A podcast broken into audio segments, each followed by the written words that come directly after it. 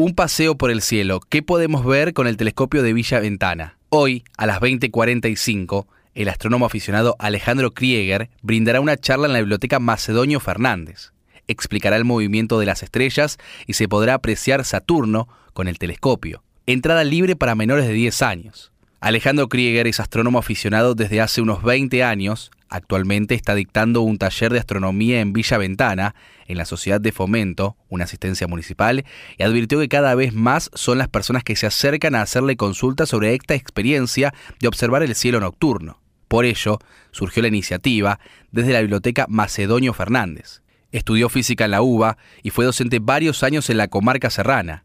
En la actualidad trabaja en un complejo turístico, realiza trabajos de herrería y tiene un emprendimiento propio por el que está en contacto con mucha gente.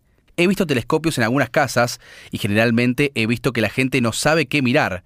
Por eso, hace un tiempo que tuve la inquietud de armar un grupo de astronomía para que todos puedan ir aprendiendo de los que recorrieron el camino antes, como fue mi experiencia, expresó. Idealmente me encantaría armar una comunidad de astrónomos aficionados que nos vayamos contando nuestras experiencias y aprendiendo los unos de los otros.